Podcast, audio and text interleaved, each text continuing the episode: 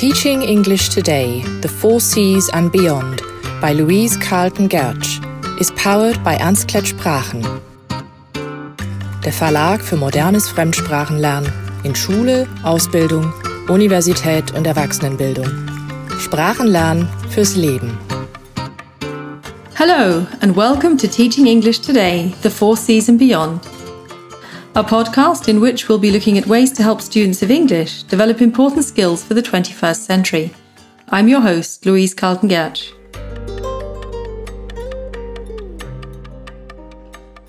What does it mean to be literate in today's world? Is the ability to read and write enough to help us navigate the digital sphere? Nowadays, young people spend a large part of their lives in digital environments, browsing, sharing, and communicating in social networks, playing games online, and learning. They have access to vast amounts of information, but they need to be able to find exactly what they're looking for and filter out what's irrelevant. In so doing, they're increasingly having to deal with ambiguity, separate facts from opinion, evaluate different points of view, and identify mis and disinformation.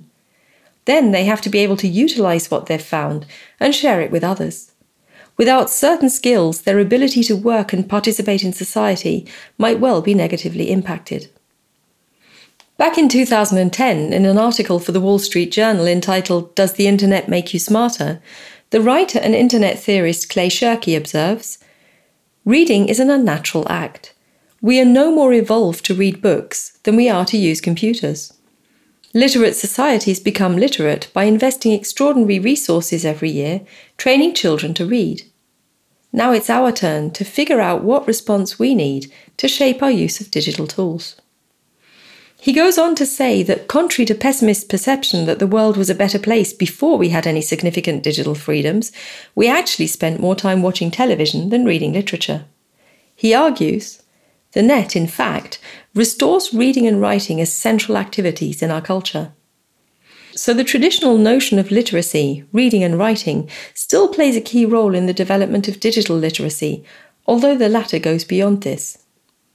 As Andreas Schleicher writes in the editorial to 21st Century Readers Developing Literacy Skills in a Digital World, published by the Organization for Economic Cooperation and Development, OECD, in 2021, Literacy in the 20th century was about extracting and processing pre coded and, for school students, usually carefully curated information. In the 21st century, it's about constructing and validating knowledge. In the past, teachers could tell students to look up information in an encyclopedia and to rely on that information as accurate and true.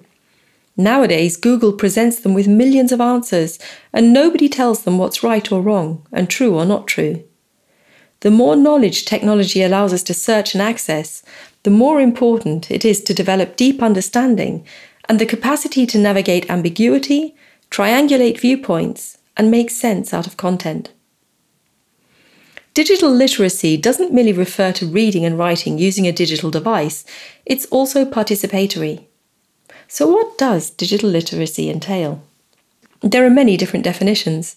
Some focus on what a digitally literate person should be able to do. For example, the American Library Association's Digital Literacy Task Force defines it as the ability to use information and communication technologies to find, evaluate, create, and communicate information, requiring both cognitive and technical skills. Others provide broader definitions that focus on what a digitally literate person should be able to achieve. The UK non-profit organisation for digital services and solutions, JISC, provides the following definition. Digital literacies are those capabilities which fit an individual for living, learning, and working in a digital society. JISC sees digital literacy as being a set of digital behaviours, practices, and identities. Furthermore, it stresses that what it means to be digitally literate changes over time is not something that can be ticked off and learned in a few lessons, but due to the changing nature of the digital sphere, it's something that we have to continually work on. So it's actually a lifelong practice. But they all agree on one point not having these skills comes with important implications for the individual, their communities, and society in general.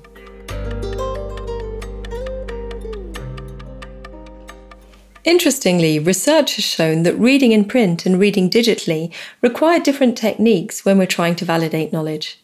As Andrea Schleicher pointed out, the web is not curated, unlike many of the print resources we turn to. So anyone can publish information, and by presenting it in a serious and professional manner, it's easy for us to be misled and believe it's reliable. This has been borne out by research conducted by the Stanford History Education Group at Stanford University. To help students develop the skills needed to evaluate information online, the Stanford History Education Group has developed a civic online reasoning curriculum based around three central questions Who's behind the information? What's the evidence? And what do other sources say? In so doing, the group conducted research to find out how undergraduates at Stanford, professors from four different universities, and professional fact checkers evaluated information online. The research showed that these three groups had very different online reading strategies.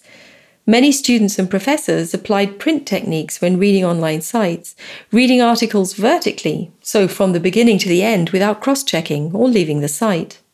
They focused on the look of the site, its overall appearance, graphics, and aesthetics, and were influenced by a professional looking logo, site name, or the fact that the URL ended in org. They also examine scholarly references in a similar way to those in an academic report, although there are no rules as to how this has to be done online, nor is there any obligation to cite sources. So, even though the students and professors were applying traditional critical thinking skills, they were still being taken in. The professional fact checkers, on the other hand, had a very different approach. Before they even began reading information on an unknown site, they first opened new tabs in their browser to access trusted sites, including newspapers and Wikipedia. More about this later. To find out who was actually behind the unknown website and to verify whether or not it was a reliable source. Thus, they started off by reading laterally, so across different tabs, rather than vertically on the website itself. This meant that they didn't waste time reading an article, maybe only to find out later that the source was unreliable or biased. By using lateral reading techniques, they not only improved the accuracy of their research, but also saved time. Coming back to Wikipedia, why do fact checkers turn here? They do so because it's the largest general reference site on the web and does, in fact, follow certain content policies, including that articles have to be written from a neutral point of view, be verifiable, and not contain original research. They also offer guidelines or best practices. Good articles meet these standards and reference their sources, which can also be used for further research. This technique of lateral reading is different to other recommended methods, which tend to focus more on analysing the site itself before even finding out whether it's bona fide or not. However, research by the Stanford History Education Group has shown that lateral reading improves students' ability to accurately judge websites in the classroom, and it's certainly one that we can all adopt to make our online research more effective.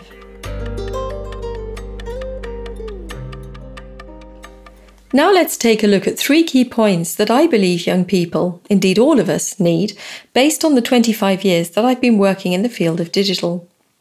Firstly, we need to be in control rather than being controlled. According to the social media management tool Hootsuite, people watch more than 1 billion hours of YouTube videos every day. And on average, users aged 18 or older watch over 41 minutes of video a day. Yet much of this material isn't chosen by the user, but by the algorithm that selects recommendations. It's designed to find the right video for each user and also ensure that the user stays online as long as possible. In fact, during a panel discussion at the Consumer Electronics Show in 2018, YouTube's chief product officer said that 70% of watch time on YouTube was spent watching videos the algorithm had recommended. But of course, algorithms are not just limited to YouTube, they're used on all social media sites. And as the OECD report, 21st Century Readers Developing Literacy Skills in a Digital World reminds us, Algorithms that sort us into groups of like minded individuals create social media echo chambers that amplify our views and leave us insulated from opposing arguments that may alter our beliefs. These virtual bubbles homogenize opinions and polarize our societies, and they can have a significant and adverse impact on democratic processes. Those algorithms are not a design flaw, they're how social media work. There's a scarcity of attention, but an abundance of information. We're living in this digital bazaar where anything that's not built for the network age is cracking apart under its pressure. While this doesn't mean we should ignore all recommendations, we need to be aware of how this information has been selected. This is also why it's so important that students are exposed to a range of different materials from a variety of sources so that they leave their echo chambers for a while and engage with other opinions. Secondly, we need to learn to practice click restraint.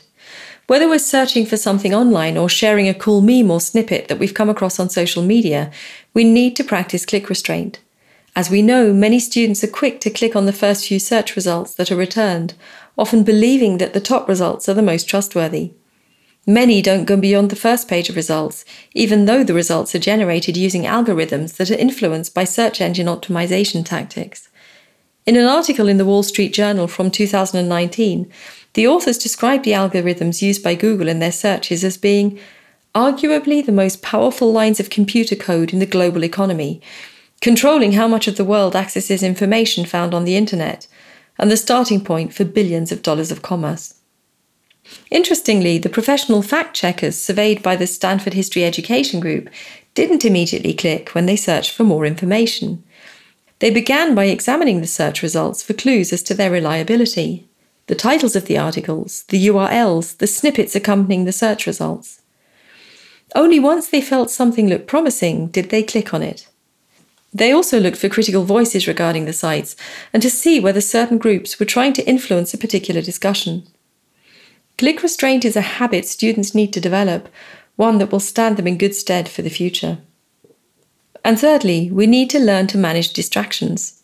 We all know the feeling. We look at the home screen on our phone and see a small red circle pop up on an app icon. We're immediately drawn to find out what's behind it. Maybe it's a really important email or message. It's like an itch that we just have to scratch. But these circles were designed to grab our attention. The choice of colour wasn't arbitrary, but deliberate. After all, red is universally used to signalise stop.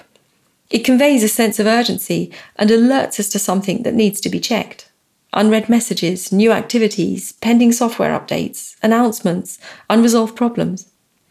In an article for Psychology Today in 2018 entitled Obsessive Addictive Tiny Red Dots, Larry D. Rosen, professor of psychology at California State University, looks at the psychology behind them, how our behavior is driven by a combination of addiction and anxiety. He writes, our work consistently shows that the anxiety system makes us keep our phones close by and makes us constantly check in. To take back control, he advises people to deactivate notifications in the phone settings to avoid constantly being on edge. This means that we're making a deliberate decision as to when we want to access our emails and social media accounts rather than being held hostage by them. Students should at least be encouraged to put their phone on flight mode whenever they're studying so as to avoid having their trains of thought disrupted. It might sound obvious, but it merits attention. In fact, with all of the above, we could say it's about stopping, looking, and thinking. Instead of giving in to our first impulses, we need to take a step back and reflect before taking action.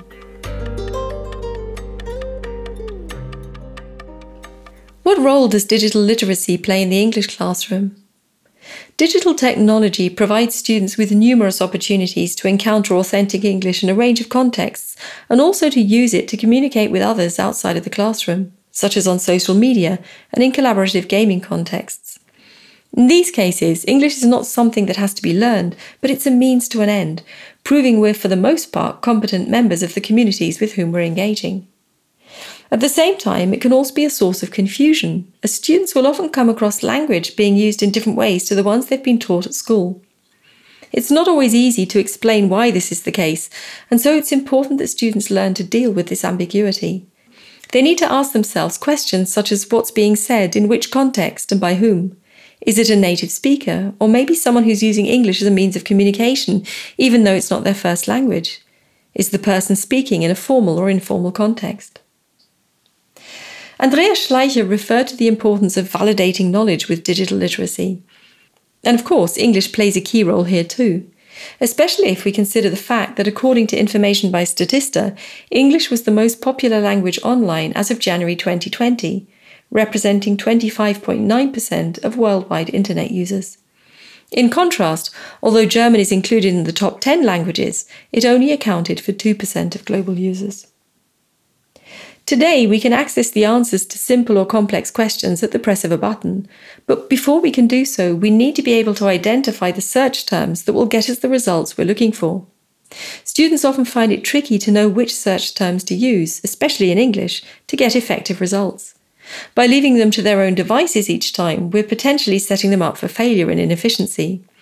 By providing them with a list of search terms, we're not giving them the opportunity to learn and develop agency.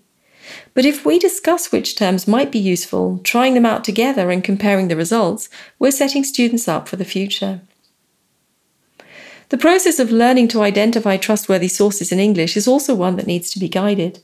Whereas students might be familiar with sources such as the BBC, The Guardian, and the New York Times, they won't necessarily be familiar with other news sites or fact checking sources, such as the Poynter Institute, The Washington Post, or Snopes in the US, and Full Fact and BBC Reality Check in the UK, sites that will provide them with valuable help.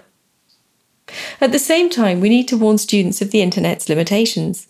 We've all Googled expressions to see whether they're English or not, and base our answers on the number of search results that turn up.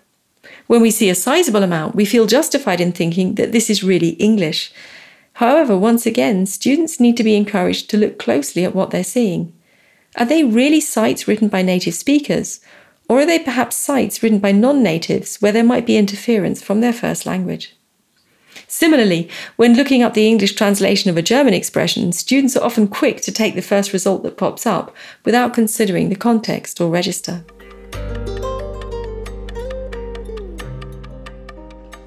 Professor Sam Wineburg, head of the Stanford History and Education Group, writes on the Civic Online Reasoning website Our students are speeding along the information superhighway without a license.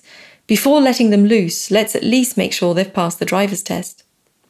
And by getting students to stop, look, and think, we're helping them to take control so that they're able to navigate the digital sphere confidently. At the same time, there is another side to digital literacy that's just as important. In his book, Convergence Culture Where Old and New Media Collide, Henry Jenkins wrote Just as we would not traditionally assume that someone is literate if they can read but not write, we should not assume that someone possesses media literacy if they can consume but not express themselves. And of course, the same is true of digital media. Students also need to be given opportunities to actively create and participate in the digital sphere. And we'll be taking a closer look at this in the next episode. Thanks for listening. Teaching English Today The Four Cs and Beyond by Louise Carlton Gertsch was brought to you by Ernst Sprachen, der Verlag für modernes Fremdsprachenlernen in Schule, Ausbildung, Universität und Erwachsenenbildung. Sprachen lernen fürs Leben.